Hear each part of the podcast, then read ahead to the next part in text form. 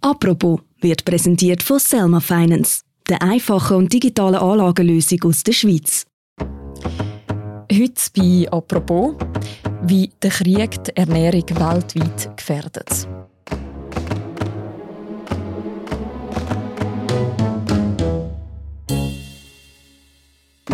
Russland und die Ukraine gelten als Kornkammern von Europa. Ein Drittel vom exportierten Weizen weltweit kommt von dort. Was bedeutet es also, wenn das plötzlich wegbricht?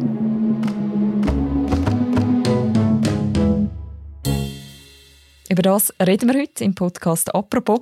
Mein Name ist Mirja Gabatuller und bei mir im Studio ist die Wirtschaftsredaktorin Edith Hollenstein. Hallo Edith. Hallo Mirja. Edith, wie müssen wir uns das vorstellen? Wie hat vor ein paar Wochen die Landwirtschaft in der Ukraine noch ausgesehen? Ja, Landwirtschaft, wie man sich Landwirtschaft vorstellt, ähm, mhm. ähnlich wie in der Schweiz, einfach mit viel, viel größeren Feldern und Bauernhöfen dort oder Farmen sind riesig. Es gibt solche, die so groß sind wie bei uns, ganze Kantone. Es gibt bei uns viel weniger Ackerfläche, äh, weil es hügeliger ist. Und die Ukraine baut sehr viel Getreide, also vor allem Weizen, Sonnenblumenöl und äh, Mais und Raps kommen von dort. Mhm. Und wie muss man sich die Landwirtschaft heute vorstellen? Also ist die durch den Krieg jetzt zum Stillstand gekommen? Oder was ist dort gerade passiert? Ich selber bin nicht in der Ukraine. Ich kann dir erzählen, was ich von Leuten gehört habe, die im Getreidehandel tätig sind und was ich gelesen habe in den Finanz- und Agrarmedien über die Situation vor Ort. Und ja, der Krieg ist ja vor allem im Osten und im Süden.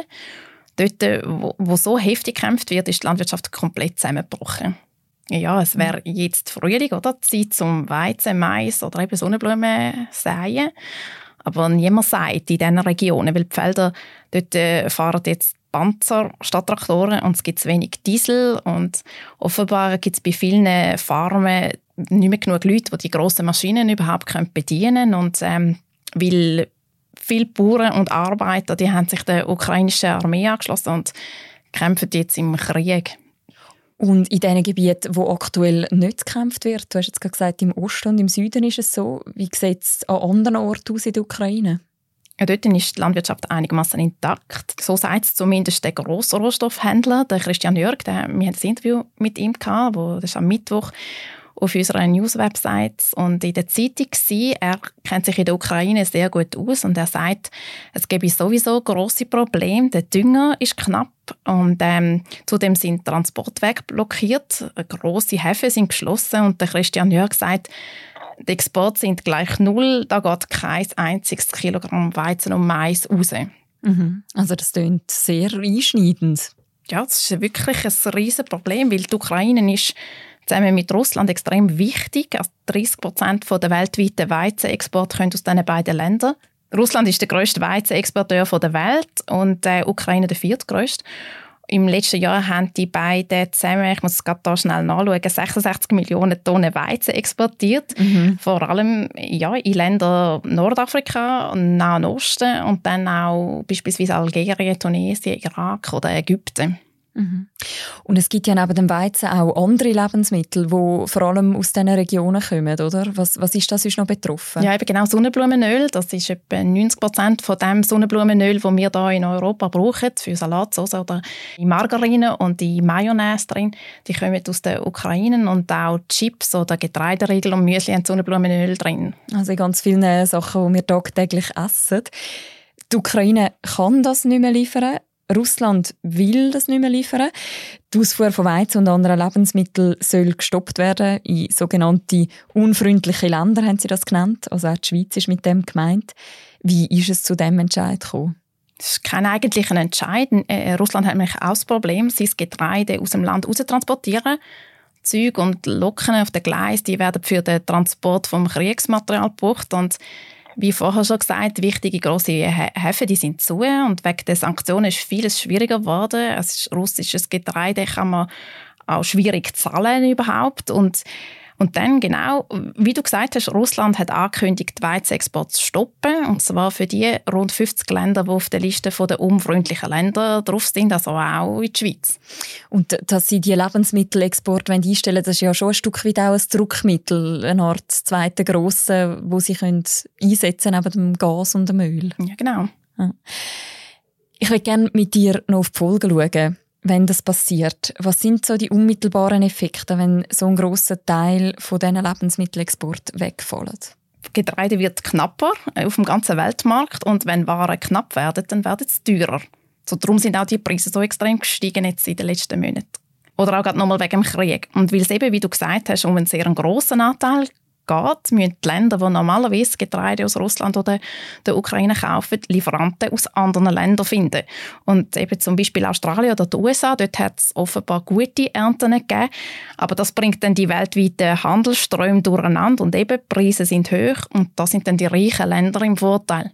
Und ich nehme an, die Länder, die nicht so reich sind, das sind dann die, die vor allem das zu spüren bekommen. Genau. Es ist ähnlich wie bei der Pandemie oder bei der Klimakrise. Ärmere Menschen oder Länder sind zuerst und am härtesten betroffen. Und ähm, ja, in der Schweiz merken wir das auch, dass die Preise steigen. Das, beim Posten an den Mikrokassen oder im Coop wird es teurer, weil eben Nahrungsmittel, aber es ist ja auch WC-Papier wird teurer oder Haarspray. Und das trifft halt Familien mit einem knappen Budget mehr als solche, die mehr verdienen. Und es ja, es gibt Länder, wo Experten drastische Auswirkungen befürchten. Also arme Leute, die vielleicht jetzt noch knapp über die Runde können, können das dann einfach nicht mehr zahlen, wenn das Brot noch teurer wird. Es gibt eine Zahl vom Welternährungsprogramm der UNO. Sie warnt davor, dass ähm, jetzt schon Leute, die akut an Hunger leiden, das sind bis jetzt 276 Millionen und ähm, könnten noch mehr werden, wenn ja, halt die Situation sich verschärft. Mhm. Kann man dann auch schon abschätzen, ob das in gewissen Ländern auch wirklich könnte zu einer Hungersnot führen Ja, eben, ich habe nur Zahlen vom Welternährungsprogramm von der UNO, das habe ich vorher genannt, und ähm, sie gehen davon aus, dass einfach mehr Leute, die jetzt zum Beispiel in Afghanistan oder im Jemen, in der Sahelzone oder im Horn von Afrika wohnen, dass noch mehr Leute dort äh, könnten müssen nach Hunger leiden und ähm, auch in Indonesien oder Bangladesch könnten betroffen sein. Und ja, vielleicht noch ein Beispiel, das mir letzte Woche der Heinz Molle erzählt hat. Ich habe mit ihm telefoniert. Er ist bei der FENACO, das ist die Firma, wo die Landis zum Beispiel dazugehört, in der Geschäftsleitung. Und er hat äh, Ägypten erwähnt. Und dass dort äh, die Leute einen viel größeren Teil vom generellen Haushaltsbudget für Lebensmittel ausgeben. Also in Ägypten braucht eine Familie rund 60 Prozent vom Haushaltsbudget jeden Monat für Lebensmittel. Und in der Schweiz sind es im Durchschnitt 7 Prozent. Mhm. Es geht gerade weiter mit, was es für die Schweiz wird bedeuten nach der Werbung. Geld anlegen muss nicht kompliziert sein und auch nicht teuer. Mit Selma, deiner digitalen Finanzassistentin, bekommst du einen individuellen Investmentplan, der perfekt zu dir und deiner Finanzsituation passt. Und das schon aber eine Anlagesumme von 2000 Franken. Sobald du mit Selma losleihst, behalten sie den Finanzmarkt rund um die Uhr im Auge und managt deine Anlagen automatisch für dich – damit du dich auf wichtigere Sachen konzentrieren kannst. Melde dich jetzt an auf selma.com-apropos und start mit einem Bonus von 50 Franken. Edith, du hast vorher schon gesagt, die Preise würden vielleicht ein bisschen ansteigen, auch in der Schweiz, dass man das vielleicht merken an der Coop oder an der Mikrokasse. Was würde man denn konkret merken von diesen verknappten Lebensmitteln? Ja, Weizen, wo wir in der Schweiz für Brot und Gipfel brauchen, der kommt zu einem grossen Teil aus dem Inland. Nur 2% vom gesamten Schweizer Weizenbedarf kommt aus Russland und aus der Ukraine.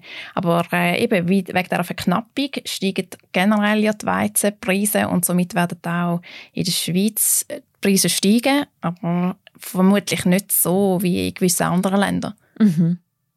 Die SVP will auf jeden Fall trotzdem reagieren.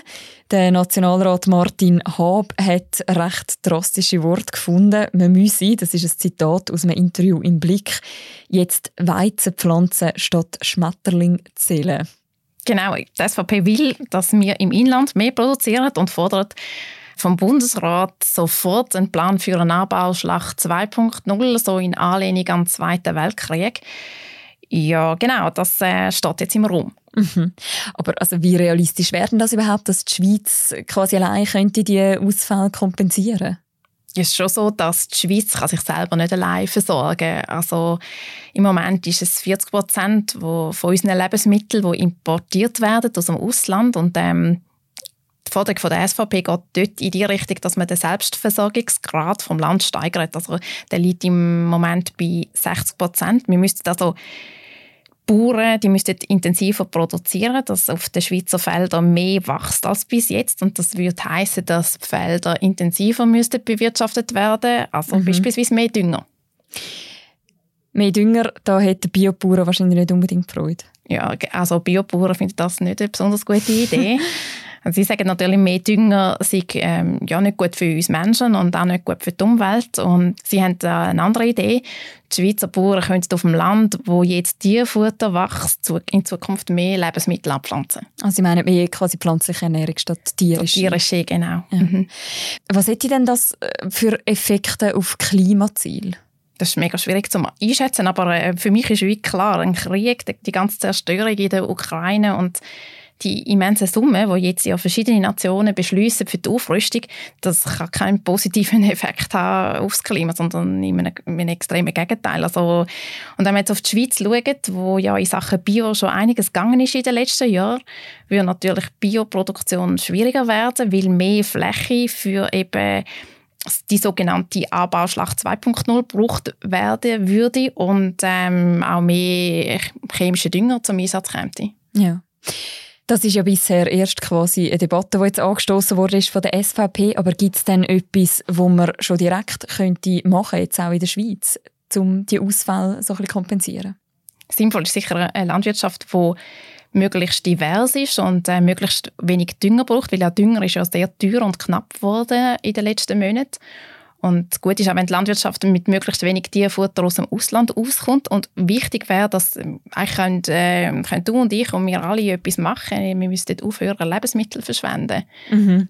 Und ähm, ich meine, es ist so, dass ein Drittel der Lebensmittel im Abfall landet. Also nur noch das Posten, was man wirklich zum Essen braucht. Danke, Edith, für das Gespräch. Merci. Das war eine weitere Folge von «Apropos», einem täglichen Podcast vom «Tagesanzeiger» und von der Redaktion Tamedia. Das Gespräch mit dem Christian Jörg und ein Q&A zu den gestiegenen Weizenpreisen, das verlinken wir auch noch im Beschreib zu dieser Episode. Und die nächste Folge von uns, die hören ihr morgen wieder. Bis dann, macht's gut. Ciao miteinander.